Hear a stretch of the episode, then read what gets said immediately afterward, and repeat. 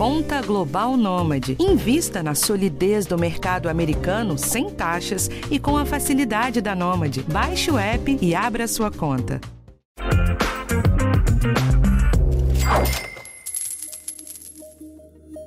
Olá, pessoal. Eu sou Daniel Silveira, repórter de economia do G1 no Rio de Janeiro, e você está no podcast de educação financeira. Neste programa, a gente volta a falar sobre nome sujo.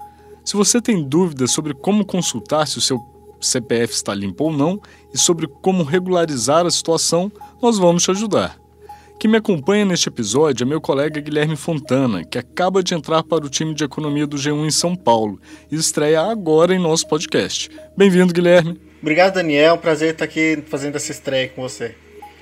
No episódio do dia 23 de novembro, nossos colegas Marta Cavalini e Darlan Alvarenga falaram sobre como agir quando descobre que tem dívidas que não são nossas. Geralmente, isso acontece quando descobrimos que o nosso nome está sujo na praça, né? Dessa vez, a gente vai falar sobre como descobrir se nosso nome está sujo e como regularizar a situação, não é isso? É isso mesmo, Guilherme. Só lembrando um pouquinho o que a Marta e o Darlan falaram, nome sujo é sinônimo de mal pagador. Quando a gente fala que o nome está sujo, significa que o CPF do consumidor foi incluído em algum banco de dados de restrição ao crédito. Também é comum que a gente diga que o nome foi negativado. Pouca gente sabe como funcionam esses bancos de dados de maus pagadores, que parecem vilões do consumidor, mas é exatamente o contrário. É claro que é péssimo ter o nome sujo, mas esses cadastros de restrição ao crédito são benéficos para a sociedade como um todo. Quem explica melhor isso para a gente é a advogada Tiziana Ayala, que é especialista em direito civil e sócia do escritório Chedia Advogados. Esses cadastros eles existem com a finalidade de proteção ao crédito. Ou seja, quando a pessoa que dá crédito, seja uma empresa é, que vai fazer uma compra, uma venda parcelada, ou até uma concessionária de serviço mesmo, ou um banco. Hoje em dia você tem até cadastros públicos, né, de, de para licitações e etc, até concursos. É, quando ela consegue avaliar, tem informações sobre aquela pessoa, pessoa natural, tipo a gente, uhum. ou pessoa jurídica mesmo, é, se ela vai pagar, ela consegue melhorar as condições daquele crédito, dar um prazo mais longo, dar um juro menor. E isso coletivamente é muito bom. Então fala-se muito do lado ruim, né, da negativação indevida, dos erros que acontecem, é, de fato acontecem e têm que ser coibidos. É, uhum. mas tem que também pensar um pouco, acho que inicialmente, no lado bom desses cadastros, que eles permitem, de fato, coletivamente melhores condições de crédito. Então, isso existe no, no, em vários países do mundo.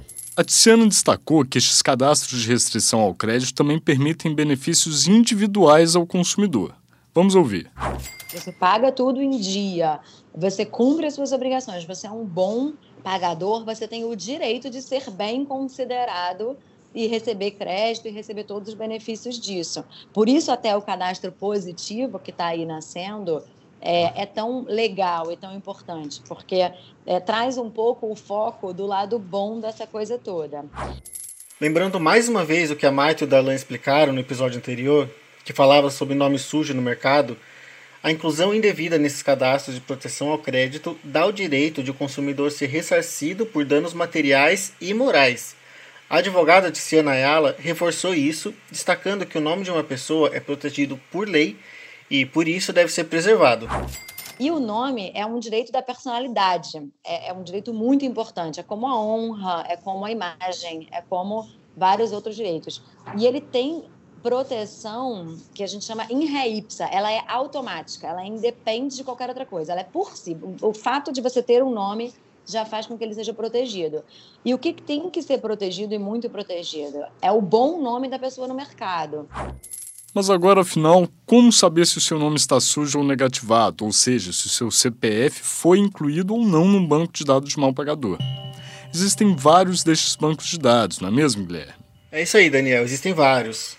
Mas o principal banco de dados de restrição ao crédito no Brasil é gerido pela Serasa Experian, em parceria com o Serviço de Proteção ao Crédito, o SPC ele pode ser consultado gratuitamente por qualquer pessoa. Exatamente. Só que para fazer essa consulta é preciso primeiro fazer um cadastro no site ou no aplicativo para celular da Serasa. O endereço do site é o www.serasa.com.br e o aplicativo está disponível em todas as plataformas. Para fazer esse cadastro, é preciso informar o nome completo, o CPF, a data de nascimento, o e-mail e o número de celular. Além, é claro, de criar uma senha de acesso. Que fique claro o seguinte: só é possível consultar gratuitamente a situação do próprio CPF. É, isso aí, não dá para sair pesquisando o CPF de quem quiser, não. Só da própria pessoa que fez o cadastro. Além de saber se o nome está sujo ou não, a pessoa também fica sabendo se a situação está regular na Receita Federal. Outra coisa que a Serasa informa é o que eles apelidaram de Serasa Score, que é uma pontuação que vai de 0 a 1000. Ela indica quais as chances de um determinado perfil pagar as contas corretamente nos próximos 12 meses.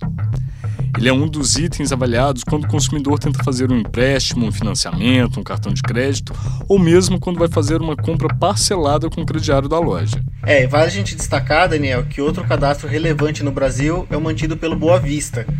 Só que ele cobra pela consulta. Para consultar um único CPF tem que pagar 40 reais. E tem pacotes para consultas de múltiplos CPFs. Por exemplo, um pacote para consulta de 17 CPFs custa 250 reais. A própria Serasa também oferece serviço de consulta pago, permite consultar CPF e CNPJ de terceiros, inclusive. Além disso, a empresa oferece um serviço de monitoramento do próprio CPF.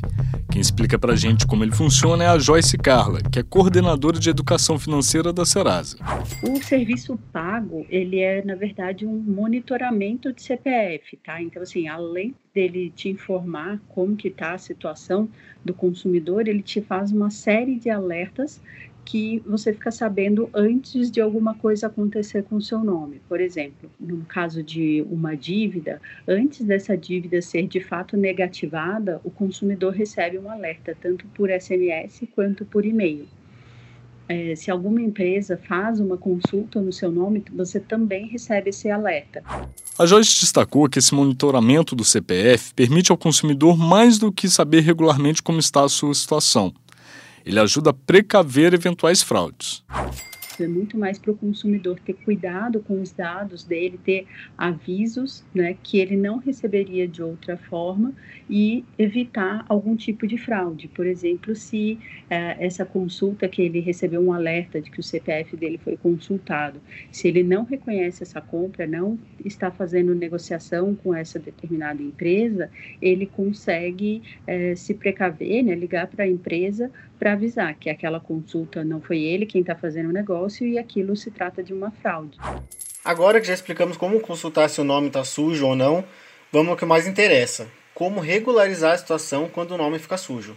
A primeira coisa a fazer é checar se a dívida é devida ou não, ou seja, se você fez negócio com a empresa que negativou o seu nome ou se o pagamento de fato não foi efetuado. Se a pessoa não fez nenhum negócio com a empresa que enviou seu CPF para o cadastro de maus pagadores, são grandes as chances de que ela tenha sido vítima de uma fraude ou seja, alguém utilizou os dados dela para ter acesso a crédito no mercado. Exatamente, Guilherme. Neste caso, a pessoa tem que entrar em contato com a empresa para informar o ocorrido e solicitar a exclusão do cadastro.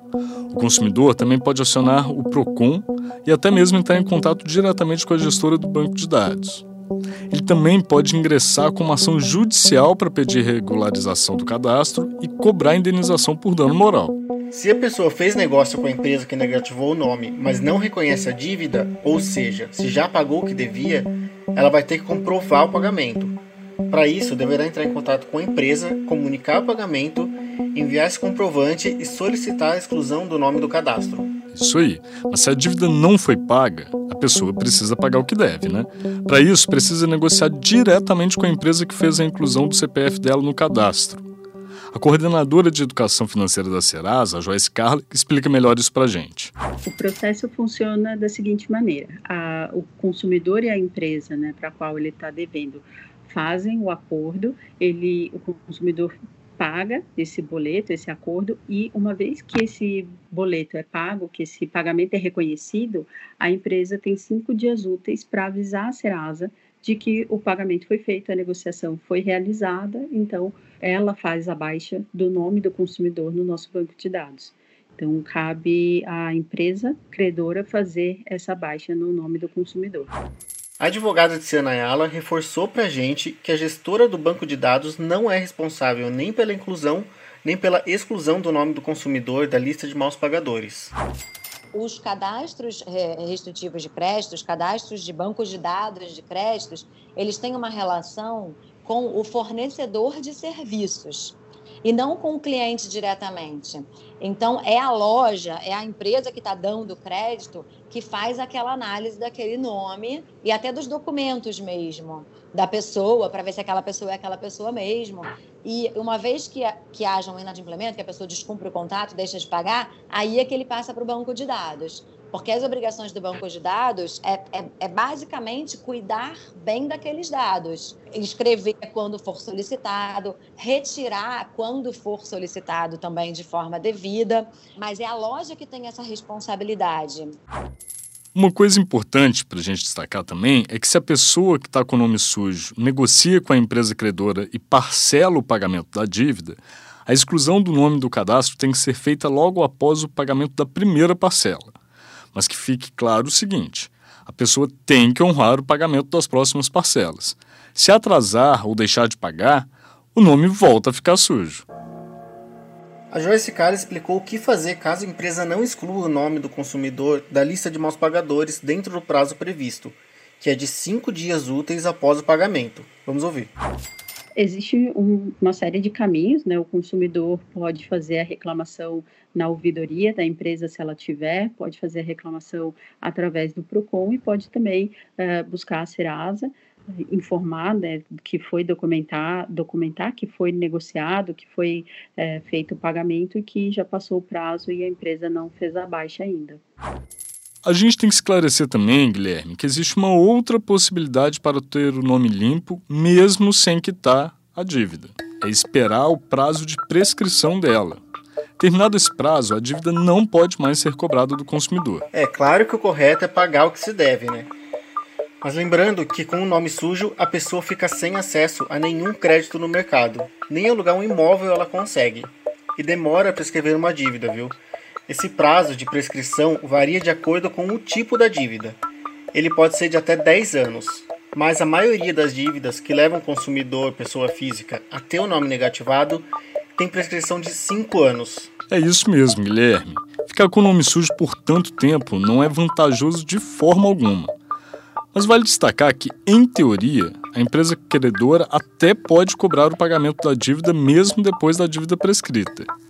Essa cobrança pode ser feita até mesmo de forma judicial. Né? a empresa entra com uma ação judicial para cobrar o consumidor. Mas, conforme explicou a advogada de Siana Ayala, a própria justiça vai negar o pedido da empresa. Se algum credor entrar com uma ação judicial para cobrar uma dívida prescrita, ele não vai conseguir receber, porque é, tanto o juiz pode, de ofício, reconhecer aquela prescrição, como a parte, na hora de se defender, vai alegar aquela prescrição e, e, e essa dívida não vai ser, então, cobrada. É isso, pessoal. A gente espera que esse episódio tenha ajudado a esclarecer como funcionam os bancos de restrição ao crédito, como consultar se o nome está sujo e, principalmente, como regularizar a situação. 2020 já está caminhando para o fim, mas ainda dá tempo de regularizar as dívidas e começar o ano novo com o nome limpo e com as contas em dia. Aí é só fazer um planejamento financeiro bem estruturado para 2021 para conseguir pagar tudo o que se deve, evitando surpresas e quem sabe até conseguir poupar o dinheirinho, né? É isso aí. Ah, e antes de mais nada, não esquece que toda segunda-feira tem episódio novo do podcast de educação financeira. Ele está disponível no G1 e em todos os agregadores de áudio, como o Deezer e o Spotify. E se você gostou desse episódio, aproveita e segue a gente. Assim, você é sempre avisado quando um novo episódio é publicado. E pode compartilhar com quem você quiser. Até mais, pessoal! É isso aí. Esse episódio foi produzido por nós e também pelo Thiago Kazuroski e pelo Giovanni Reginato. Tchau, pessoal. Até a próxima.